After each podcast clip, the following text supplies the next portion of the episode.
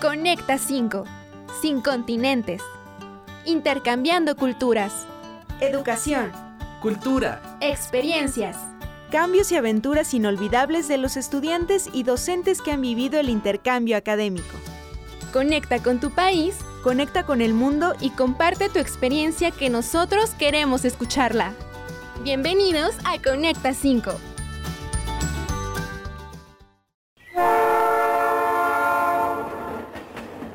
Todos a bordo. Siguiente destino. Porto Alegre.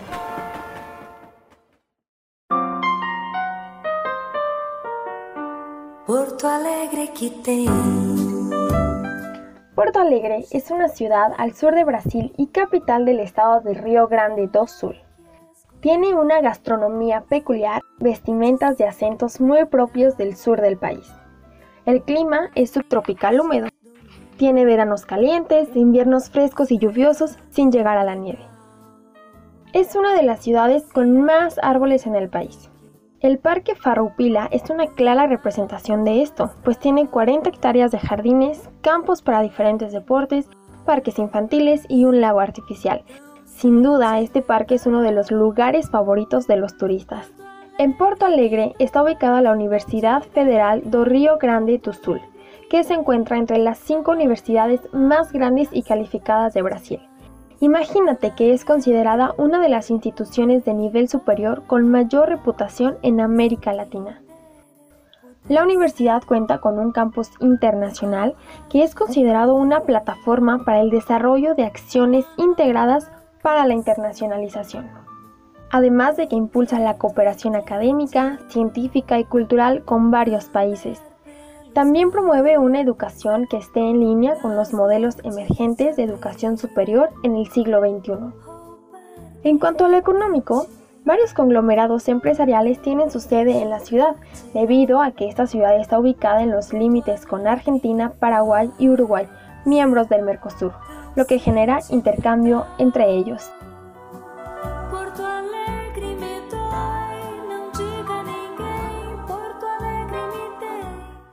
Amigos de Conecta 5, estoy muy contenta porque este es el primer episodio que grabamos y tengo un invitado muy especial que nos va a contar su experiencia de intercambio que acaba de vivir apenas el semestre pasado. Entonces, para mí es un honor tenerte aquí. Carlos Arregui, bienvenido.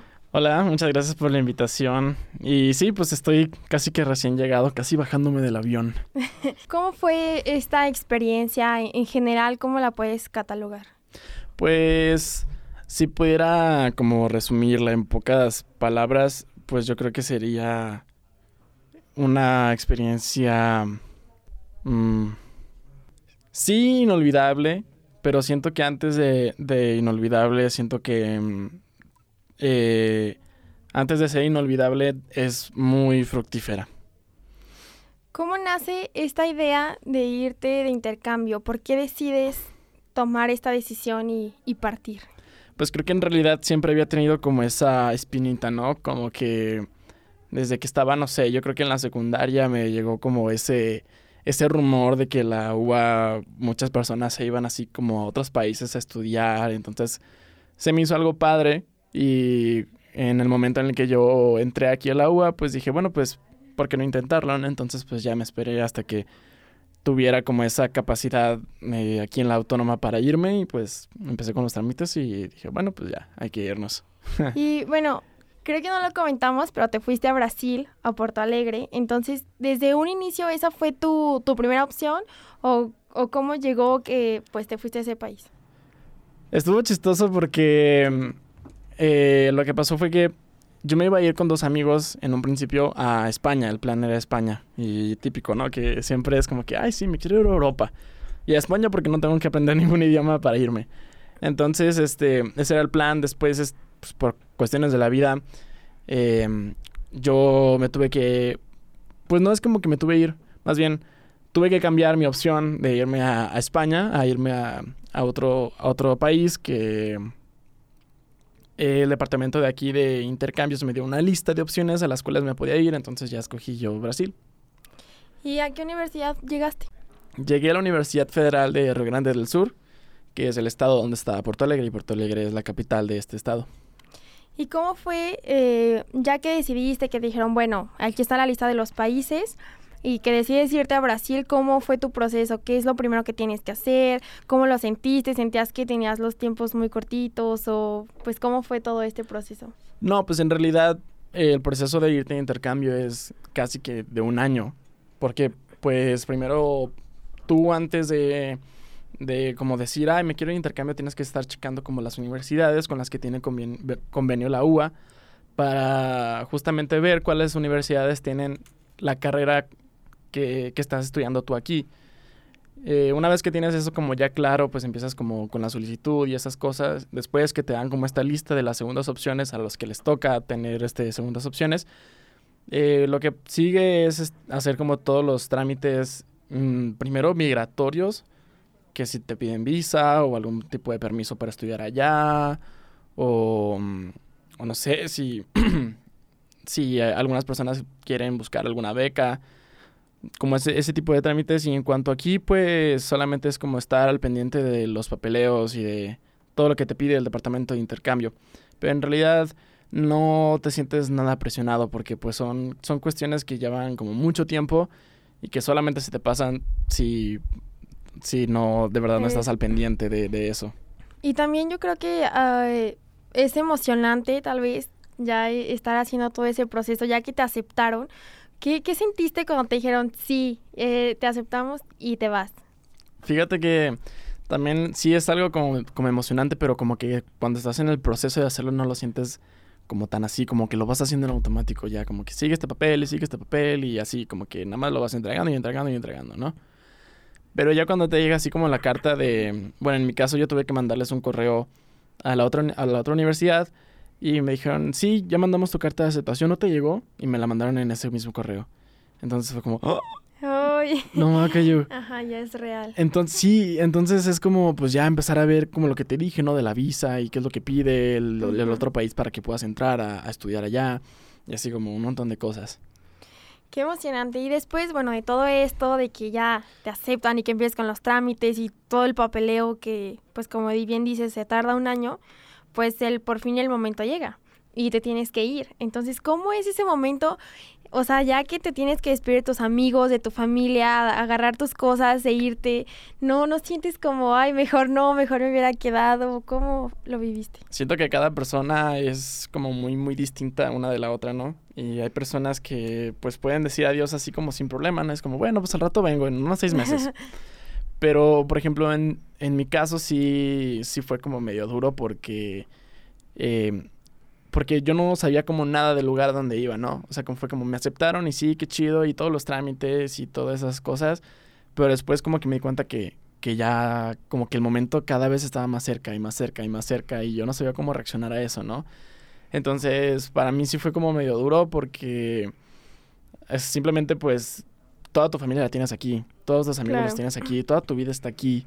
Entonces, irte de un día a otro a crear toda una nueva vida, en mi caso, pues aprender un nuevo idioma, no sé, es como, fue como un choque de realidad que pues nunca lo vi venir, que solamente cuando ya estuvo así el último día, los últimos días que estaba, que estaba aquí en Aguascalientes fue como, creo que no me quiero ir. y como esto que mencionas es importante de que un nuevo idioma, tú llegaste allá y no sabías portugués, entonces, ¿cómo te comunicabas?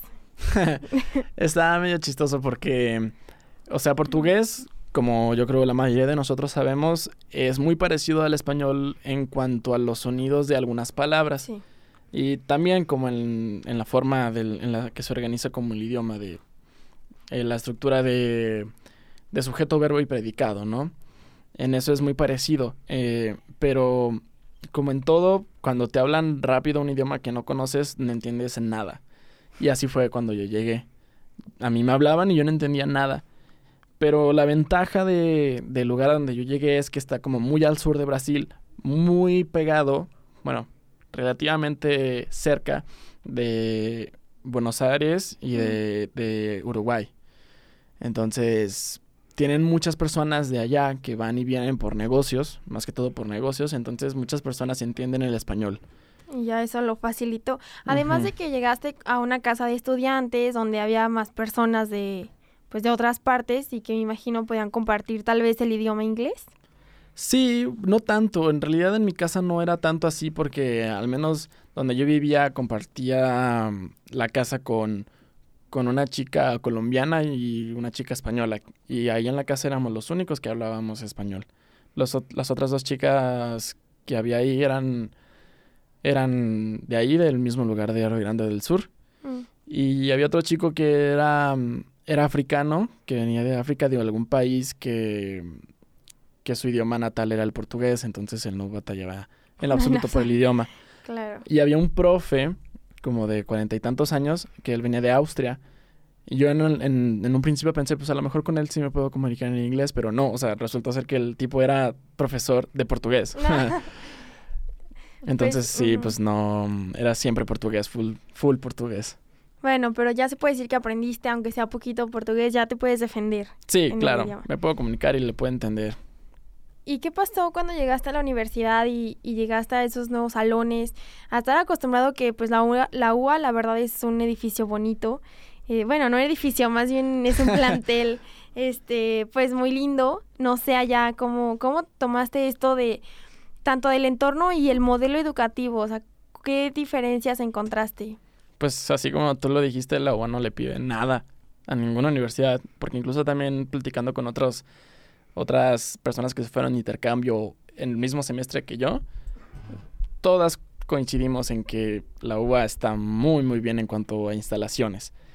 Y en mi caso, como ya te había dicho, pues fui a un lugar donde yo no conocía nada y en la universidad pues menos, ¿no? O sea, porque incluso cuando te vas de intercambio como que la, la universidad es lo último en lo que te fijas. Em, entonces yo llegué a una universidad eh, que estaba, que es el plantel central de esta universidad tiene muchos edificios históricos, como coloniales, incluso con estilos europeos. Los edificios estaban muy lindos. El único problema es que estaban muy descuidados. Les faltaba como demasiado mantenimiento. Y en cuanto a los salones, pues también como que se veían algo, algo viejos. Y en realidad la ciudad también, como que platicando con, con las mismas personas que vivían ahí, me contaban que como que el gobierno de la ciudad había descuidado desde hace mucho tiempo como, como todos esos aspectos de mantenimiento de edificios históricos y de la ciudad en general.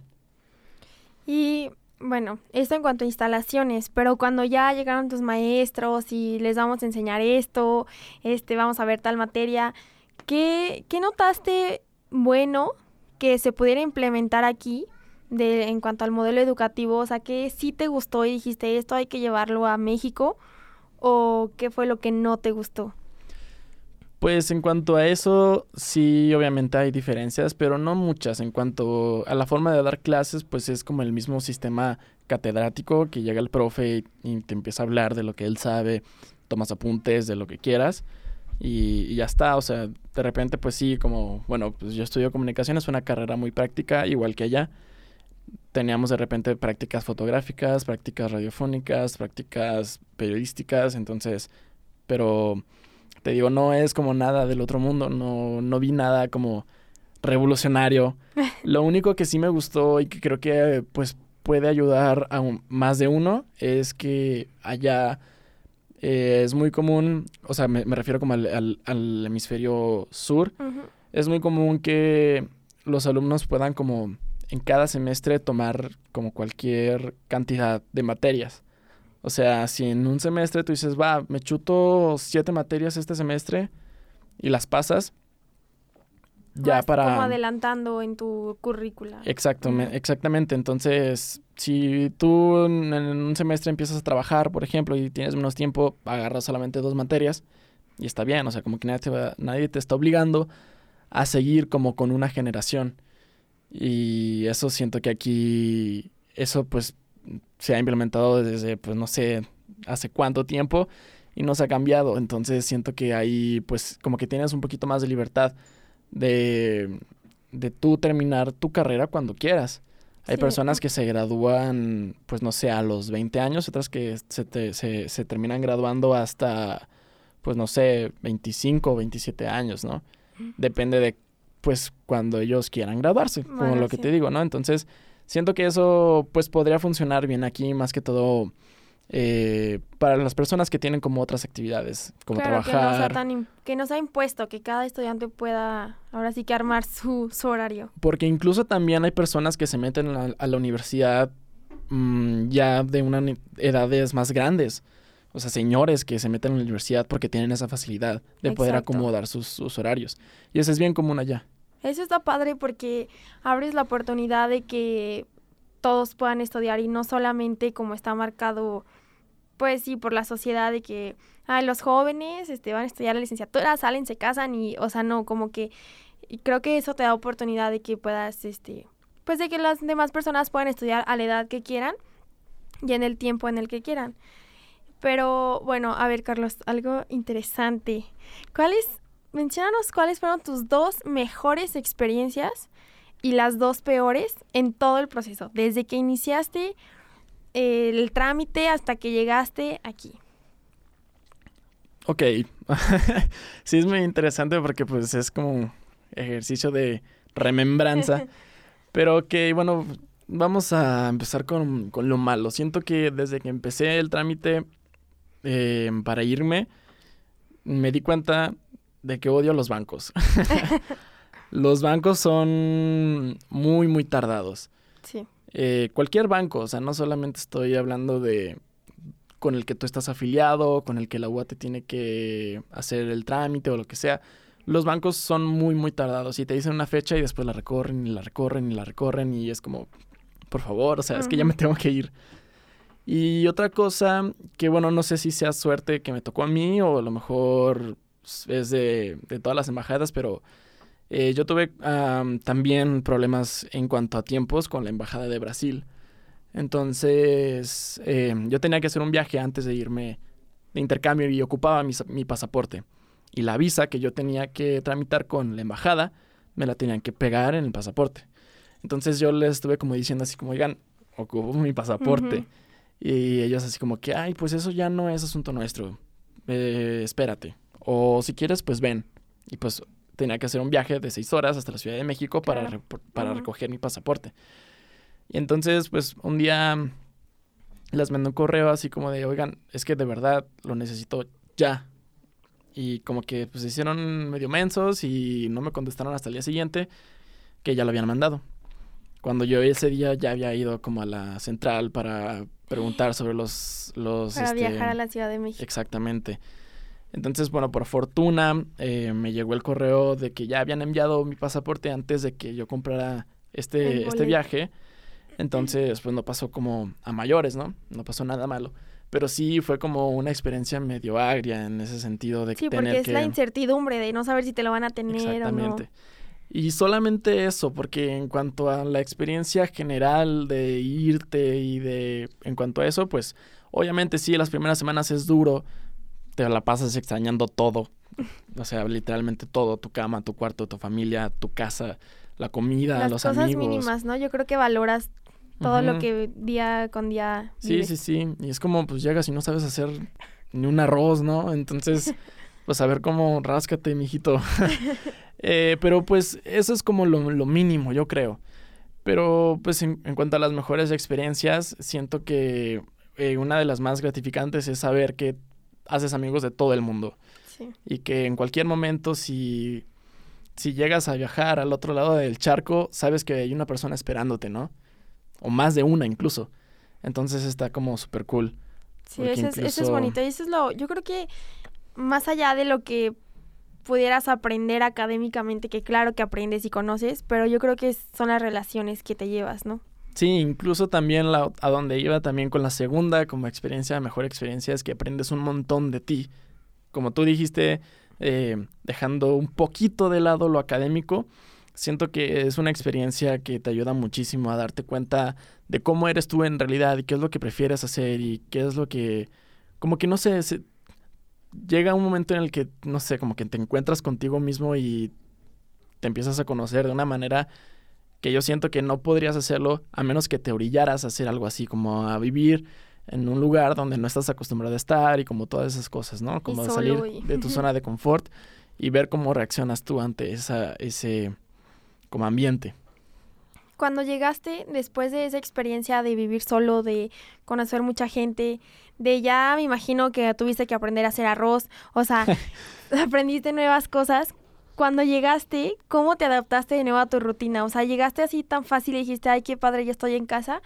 ¿O sí te costó, no, no extrañabas también un poquito de estar allá?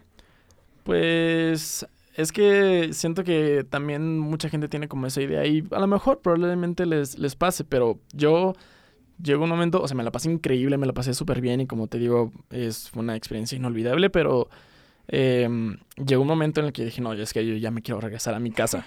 O sea, ya, ya, por favor. Porque también, pues, no sé, los amigos empiezan a ir y pues como que ya cada quien se está yendo otra vez a su casa. Y pues llega un momento cuando dices, pues ya, ¿qué hago aquí? ¿No? Pues ya todos se fueron, pues yo también. Sí. Y ya, pues como que te quieres regresar a tu casa, ¿no? Eh, y en cuanto al proceso como de readaptarse al principio fue fácil. Al principio, para mí, fue fácil porque pues ya, o sea, yo quería estar aquí, ya quería eh, probar otra vez comida en realidad picante, porque pues es una broma lo que dicen así como, sí, acá también tenemos comida picante. No, es una broma, es un chiste, no se lo crean. Em, y un montón de cosas más, ¿no? Simplemente tu familia, tus amigos de aquí, tus clases de aquí, la universidad, todo, ¿no? Son cosas que nunca vas a poder reemplazar. Eh, entonces yo ya estaba así, que me comía las ansias por volver. Carlos, ¿lo volverías a hacer? Sí, sí, absolutamente sí lo volvería a hacer. Muchas gracias por, por venir y por estar aquí, ser mi primer invitado. Esperemos que pues que puedas ir pronto y viajar y conocer muchos países más. Y pues bueno, muchas gracias. Pues muchísimas gracias a ti, pues sí, hacer changuitos para que se me haga.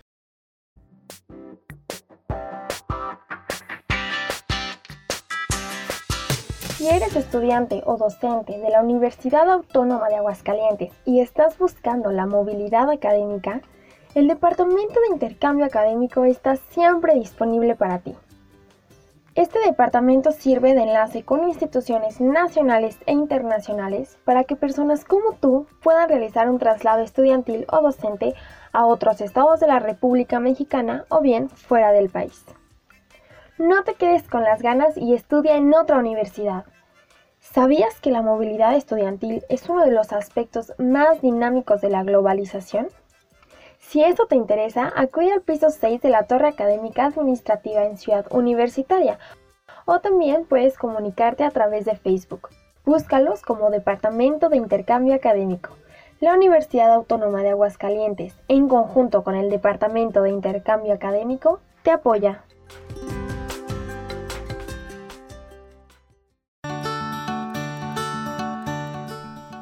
Conecta 5. Sin continentes. Intercambiando culturas. Educación. Cultura. Experiencias. Cambios y aventuras inolvidables de los estudiantes y docentes que han vivido el intercambio académico.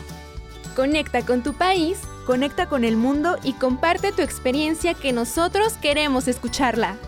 Los esperamos en la próxima.